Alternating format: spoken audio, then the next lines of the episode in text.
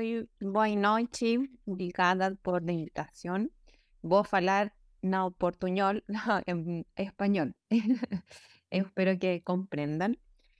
Bueno, voy a presentar primero que todo agradecer la organización, eh, agradecer a Bruno también, con quien, eh, y a Anderson y a Roberto, con quienes también estuvimos en contacto, y muchas gracias por la, por la invitación al evento.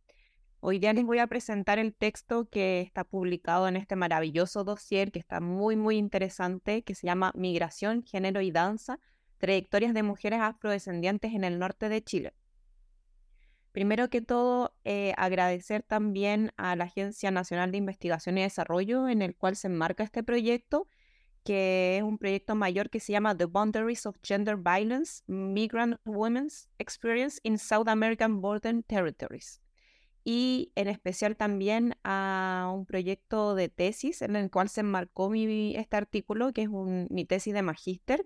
que se llama Trayectorias Migrantes Aymaras Bolivianas y Afrocolombianas en Arica, Migración Femenina desde el Cuerpo y Enclave Interseccional.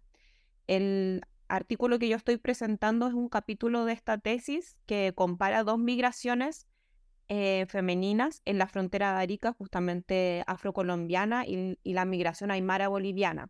un poco para comparar las diferentes migraciones en la frontera desde una perspectiva de género y en clave tanto de racialidad como de etnicidad. Me voy a centrar en este artículo en particular y quisiera partir en la presentación mencionando también cómo llego a este problema de investigación y cómo llego también a trabajar la dimensión corporal comentarles que, bueno, yo me dedico a la danza desde hace por lo menos más de 10 años. Partí trabajando también con danzas de, raíz afrodescendiente y migro hacia la frontera de Arica alrededor de hace 7 años. Em, y hace más de 10 años que yo inicio un trabajo de colaboración también con las comunidades afrodescendientes en el norte del país, específicamente en la ciudad de Arica, eh, donde emerge un movimiento afrodescendiente a partir del año 2000, que irrumpe también con fuerza en el, en el país y que viene a romper muy fuertemente los imaginarios sobre, blanqueados sobre un Estado nacional que negaba mucho la negritud. Cuando yo, me, cuando yo llego a, mi, a Arica y mi, eh, genero esta migración interna, em, motivada también por aportar al proceso afrodescendiente, me integro a un grupo de danza de, de baile afrodescendiente que se llama Tumbe, que es un baile afrochileno. Y a partir de esa experiencia, eh, yo comienzo a reflexionar también sobre la importancia de, las biografías corporales. ¿A qué voy con esto? En, que a través de esta propia experiencia eh, generé una reflexión en y desde el propio cuerpo con respecto a cuáles son las experiencias que nos atraviesan tanto como mujeres, como migrantes internas o externas también, eh, como personas también que tienen un recorrido en la danza y cómo diferentes eh, dimensiones se van posicionando y se van manifestando también en nuestras biografías corporales. Entonces, como primer punto, destacar que me posiciono también desde una mirada feminista en la cual considero que el cuerpo es un territorio de lucha, que el cuerpo también es un espacio que está atravesado por relaciones de poder, pero también por procesos de cambio, de agencia y de transformación. En segundo lugar, me posiciono desde la idea de los itinerarios corporales, que mencioné tiene mucho que ver con la idea de biografías corporales, en el fondo dar cuenta de que existe una trayectoria que está manifestada también en nuestras formas de movernos, en nuestras formas de hablar, en nuestras formas de relacionarnos también a través de nuestras corporalidades. Y por último, también me posiciono desde una mirada fronteriza en el momento en que comienzo a reflexionar al respecto de las corporalidades, pero desde un territorio frontera, en el cual, como voy a mencionar más adelante, tiene mucho que ver con esta perspectiva teórica de comprender las fronteras también como espacios de márgenes y como espacios en los cuales existe una condensación de desigualdades políticas, sociales, de género también, pero a la vez también son espacios que potencian transformaciones. Dicho esto, quisiera mencionar algunos antecedentes respecto a mm, esta investigación. Comentar, bueno, que esto se enmarca, esta investigación se enmarca también en, como bien mencionaba también Anderson, con respecto a, las a los diferentes patrones de migración que convienen a complementar esta migración eh, sur-norte y también a, como estos patrones sur-sur vienen también a replantear nuevas preguntas al respecto de estas nuevas migraciones. Y Chile también se posiciona en las últimas décadas como uno de los principales países de destino de estas nuevas migraciones sur-sur. Particularmente también en los estudios eh, a nivel nacional, comienza a surgir fuertemente una perspectiva de género en los, en los estudios migratorios y sumado a esta perspectiva de género donde se empieza a, centrar mucho la experiencia de las mujeres también y cuál es em, el peso que tiene también la variable de género en estas experiencias migratorias, comienzan a surgir muchos estudios también que eh, comienzan a mm, centrarse en las racialidades y específicamente en las experiencias de personas afrodescendientes. Y por último, otra, una cuarta mirada tiene que ver con un giro desde la antropología de, desde la antropología de las migraciones de un poco dejar de ver las migraciones en la capital, que era como lo tradicional, y comenzar a ver a estos estos espacios periféricos de los márgenes, ¿no? Eh, de los márgenes de los estados-nación y cómo se componen también las migraciones, cómo se transforman, se componen y se experimentan las migraciones en estos puntos periféricos, entre comillas. Entonces es un poco centralizar la periferia, como que esa es la idea. En dicho esto, bueno, mi investigación ocurre en Arica. Arica es una ciudad que se encuentra al norte de Chile, es la primera ciudad, eh, o la última, como se pueda ver también, eh, pero es la primera donde llega mucha gente por tierra también al país. Esta se ubica en la quinceava región de Arica y Parinacota y es colindante con tanto con el departamento de Tacna de Perú como con el departamento de La Paz de Bolivia. Entonces está ubicada en la triple frontera andina. Es muy interesante porque no es solo una frontera, sino que son tres. Es una triple frontera andina. está ubicada en la triple frontera andina. Esta ciudad, que, mm, en la cual existe una gran población indígena, eh, particularmente aymara, aymara y quechua, también es una ciudad que está caracterizada por movilidades eh, fronterizas y movilidades también transnacionales. Y el mayor colectivo, por ejemplo, son migrantes bolivianos, luego migrantes peruanos, venezolanos y colombianos. En particular, en este artículo me centro en la migración colombiana. Y otra característica interesante es que la mayor parte de las migraciones en esta ciudad son femeninas. Y particularmente ocurre lo mismo para el colectivo de, mm, migraciones colombianas. En particular, lo que se ha investigado en el país sobre migración colombiana eh, y afrocolombiana en particular tiene que ver con estudios que destacan que se trata de, colectivos que se asocian fuertemente mm, en el imaginario nacional chileno, se asocian fuertemente a la idea de pobreza, de marginalidad, de hipersexualización de las mujeres, em, marginalidad, tiene que ver también con, con estos imaginarios blanqueados también de la nación. Y por otra parte, existen gran, muchas investigaciones también que abarcan eh, los procesos de discriminación, de racialización y de sexualización también que son experimentados por este colectivo. De ahí que me pregunté también cuáles son las investigaciones que están trabajando desde otra perspectiva, complementando también estas, estas, estas visiones, sin dejar de lado, por supuesto, el peso que tienen las relaciones de poder y por supuesto las discriminaciones en las experiencias de las personas, pero también qué ocurre hacia el otro lado, dando un, vuelco hacia los procesos de agencia de las migraciones, tal como mencionaba Anderson, dar como esta, esta nueva mirada también agencial a las corporalidades específicamente. Además, en Arica también, paralelo a este proceso migratorio afrocolombiano, Em, es muy particular porque en Arica eh, surge el movimiento afrodescendiente a partir de la década del 2000, irrumpe con fuerza y desde ese momento eh, comienza un movimiento social político que se organiza a partir de mm, la demanda por el reconocimiento afrodescendiente en el país. Hasta antes, eh, la afrodescendencia era totalmente negada en el país. Y es tanto el movimiento, es tanta la demanda, es tanto el esfuerzo y la lucha política que ejercen las organizaciones que luego de 20 años, específicamente luego de, sí, claro,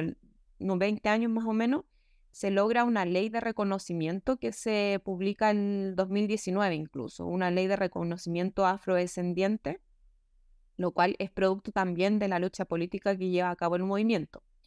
Y lo interesante es que un elemento muy importante dentro de esta lucha política para el movimiento afrodescendiente y un elemento de visibilización y de sensibilización para la población en general ha sido la danza y la música como una herramienta de lucha política. La danza y la música eh, afro-chilena particularmente y en general en los movimientos afrodescendientes ha sido un, mecanismo no solo artístico, sino político. Y particularmente en Chile y particularmente en el movimiento afrodescendiente ha sido una herramienta muy importante de visibilización.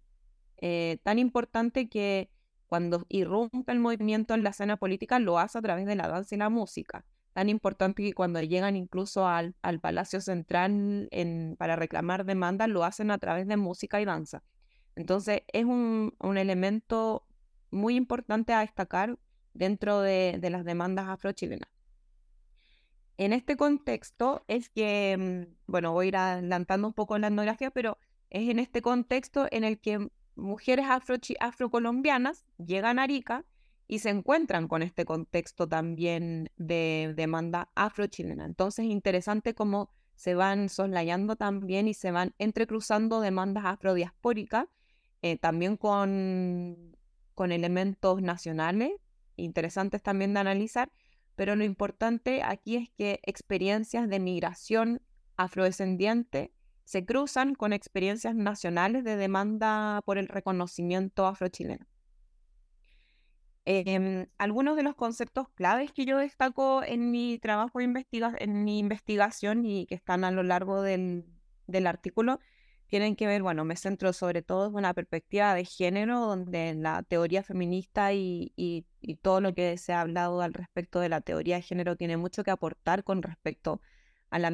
a los procesos migratorios.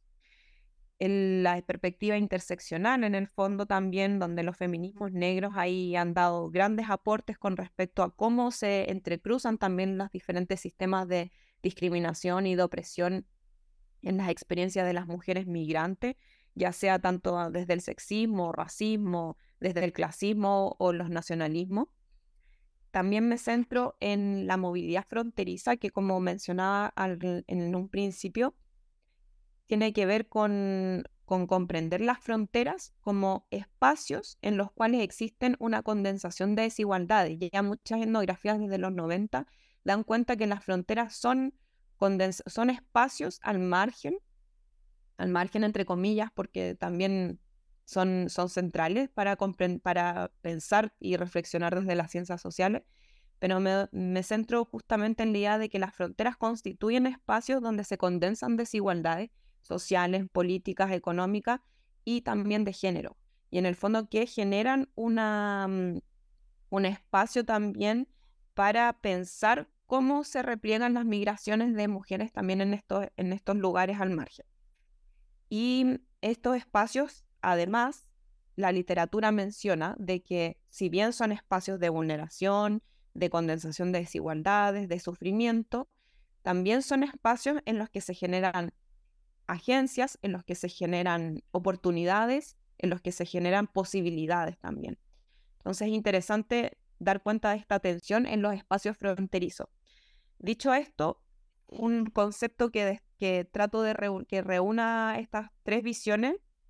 tiene que ver con un concepto postulado por una antropóloga que se llama María Luz Esteban, María Luz Esteban, que tiene que ver con los itinerarios corporales. Y los itinerarios corporales básicamente son procesos vitales individuales, pero que remiten siempre a un colectivo, que ocurren dentro de una estructura social mayor y que dan centralidad a los procesos entendidos de los sujetos y las sujetas entendidas como prácticas corporales.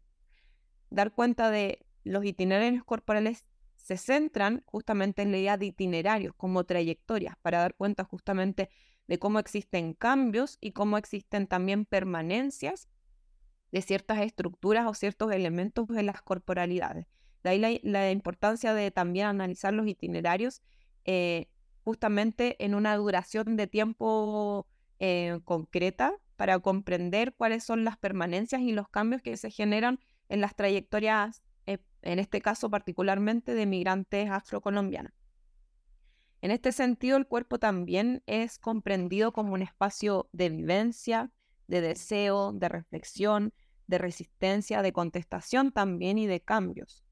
Y por ende también existe eh, una lectura hacia el cuerpo como un espacio agencial que puede generar cambios políticos, económicos, sexuales, estéticos, intelectuales. En este, desde esta base también yo me pregunté, ¿cuál es, cuál es entonces la dimensión corporal de la interseccionalidad, particularmente para el caso de mujeres migrantes afrocolombianas? Y ahí mis objetivos tuvieron que ver con describir particularmente los itinerarios de estas migrantes afrocolombianas en, hacia la frontera árica, caracterizar también cómo es que se articulan estas categorías nacionales, étnico-raciales, de género, de clase en aquellos itinerarios y finalmente también analizar cuáles son estos elementos de permanencia y cambio en los elementos de la, en las trayectorias femeninas particularmente de mujeres afrocolombianas. Mi metodología fue desafiante porque yo creo que a todos nos tocó en el COVID replantearnos cómo hacer trabajo campo y yo viniendo, bueno, yo por lo menos vengo de la antropología, fue muy desafiante porque sabemos que la idea de ir a trabajo de campo y, estar en el lugar allí, estar en contacto cara a cara, es algo que mm, no se podía hacer por lógicas de cuidado, entonces también viene todo un replanteamiento cómo abordar el cuerpo desde, la, desde el confinamiento sanitario. Fue realmente como muy desafiante. Y ahí, bueno, estuve trabajando con respecto a cuatro estrategias, básicamente. Em, luego de contactar a las personas que quisieran ser colaboradoras también de esta investigación, eh, realicé cuatro encuentros con dos mujeres eh, particularmente y estos encuentros se basaron en cuatro estrategias diferentes. El primer encuentro se generó una entrevista abierta con las mujeres, básicamente para comprender su historia, o sea, analizar y o sea, eh, adentrarme en las historias de vida de cada una de ellas. En el segundo encuentro hicimos un mapeo por Google Earth, entonces a través de sus relatos en las primeras sesiones pudimos ir mapeando virtualmente, porque todas estas sesiones fueron por Zoom, mapeando virtualmente en los lugares que ellas habían habitado incluso antes de llegar a Chile y así poder complementar los relatos migratorios. En el tercer encuentro se generaron fotografías personales donde las mismas mujeres fueron eh, exponiendo sus experiencias a través de fotografías em, de su vida personal, muchas de ellas ligadas justamente a las experiencias de danza. Y en el, en el cuarto encuentro se generaron los mapas corporales, que son productos gráficos del cuerpo, en el fondo, productos gráficos dibujados por las mismas mujeres, en los cuales se hizo un mapeo también de cuáles son las zonas de, em, las zonas de, em, de conflicto, de interés, de, de, dolores, de cambios, etcétera, en, en, en los cuerpos representados por las mismas mujeres. Entre los resultados, de luego de realizar estas cuatro metodologías con dos mujeres afrocolombianas, eh, Katia y Roxana, dos mujeres afrocolombianas que llegan a Arica en este contexto de surgimiento del movimiento afrodescendiente. Ellas llegan a Arica em, ambas, casualmente, pues sus parejas eran ariqueñas y mm, llegan a esta ciudad fronteriza sin saber mucho, eh, mucho del contexto de la ciudad y se encuentran con este movimiento afrodescendiente y particularmente con estas agrupaciones de baile y danza tumbe, que es el ritmo afrochileno, las cuales ellas, eh, ellas eh, se interesan por, esta, por este elemento y deciden entrar a participar. Pues ellas en sus países de origen, en sus localidades rurales de origen, ellas ya desarrollaban la danza de diferentes formas, como lo explica la etnografía detalladamente en el artículo, pero dentro de sus itinerarios, antes de llegar a Arica, ellas ya se dedicaban a la danza de una u otra manera. Entonces, al llegar a la ciudad, encontrarse con este movimiento y encontrarse particularmente con agrupaciones de danza, ellas de una u otra forma se sienten identificadas con sus territorios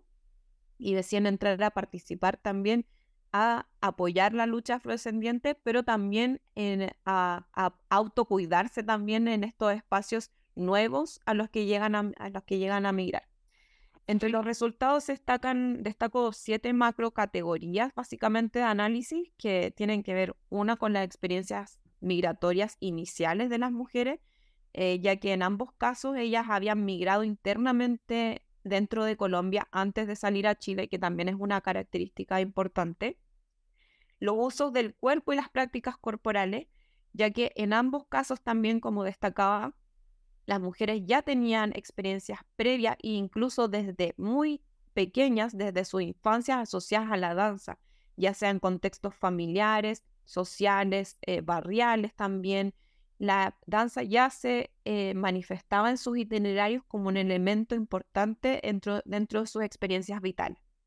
Un tercer elemento tiene que ver con sus trayectorias fuera del país y cómo estas mujeres en su, en su experiencia deciden migrar fuera de Colombia. En, en, algunos, en algunos casos, por ejemplo, una de las migrantes va hacia Europa primero y luego hacia América Latina en otro caso llega directamente hacia América Latina, entonces estas migraciones sur-sur también están complementadas. Un cuarto elemento tiene que ver con los estereotipos y los imaginarios sobre el cuerpo y particularmente para el caso de las mujeres afrocolombianas, la mm, hipersexualización de sus corporalidades negras y los estigmas también asociados a elementos nacionales, eh, particularmente colombianas asociadas a las redes de narcotráfico y prostitución. Un quinto elemento tiene que ver con las cómo ellas generan a partir de estos estigmas también y al migrar a espacios fronterizos, cómo la danza empieza a surgir como un elemento de cambio y de apropiación también de estas categorizaciones externas. Entonces la danza también como una forma de movilizar agencia en las mujeres migrantes. Un sexto eje tiene que ver con estos procesos justamente de agencia y de empoderamiento que surgen a través de la danza. Y acá es muy em, patente en el caso de ambas mujeres, quienes al llegar a, Arica, particularmente al llegar a los movimientos, al movimiento afro e, insertarse en estos procesos eh, artísticos, culturales, políticos, comienzan también a reafirmar su identidad como mujeres afrodescendientes. Eso es muy interesante, pues al migrar y, enfrentarse a estas situaciones de estigma, abusos laborales, acoso también, eh, generan, por supuesto, una separación también con respecto a la idea de racialidad. Sin embargo, al insertarse en estos otros movimientos, en estos otros espacios, ellas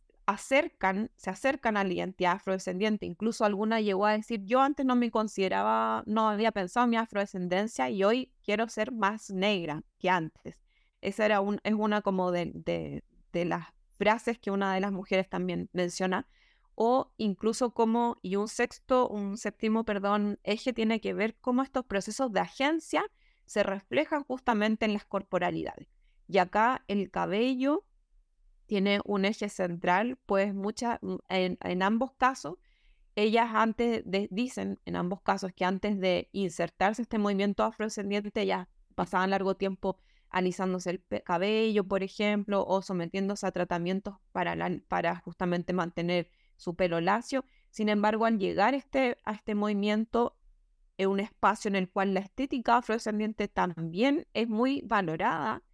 ellas comienzan a sentirse em, estéticamente también muy importantes y comienzan a querer dejar, por ejemplo, su pelo rizado. Un elemento corporal que puede ser para algunos un detalle, pero que justamente da cuenta de estos procesos de agenciamiento corporal y cómo esta idea de itinerarios corporales tiene que ver con la idea de agenciamiento a través de esta dimensión interseccional. No voy a entrar mucho en detalle con respecto a la etnografía, pues está bien detallada en, en, el artículo y, los invito las invito a leerlo. Eh, los mapas también están expuestos en, esto, en este artículo, son unos mapas preciosos que las mujeres han hecho de sus corporalidades y que reflejan justamente autorrepresentaciones con respecto a las racialidades, a los procesos de migrar, a las experiencias migrantes. Y mm, para concluir, quisiera eh, mencionar de que mm, eh, es interesante también ver cómo estos itinerarios corporales generan procesos de agenciamiento diferentes quizás en la frontera. Entonces también proponer la idea de itinerarios corporales fronterizos particularmente para el caso de la migración afrocolombiana y cómo al insertarse justamente en estos espacios de, de movimiento afrodescendiente se genera procesos de agencia, de resiliencia y de contestación hacia experiencias, por ejemplo, de discriminación o desigualdad que pueden experimentar en lo largo de sus trayectorias migrantes, particularmente como mujeres afrocolombianas. Así que para finalizar, bueno, agradecer nuevamente a la invitación para exponer el artículo y, les invito también a, poder leerles, que, que está súper interesante.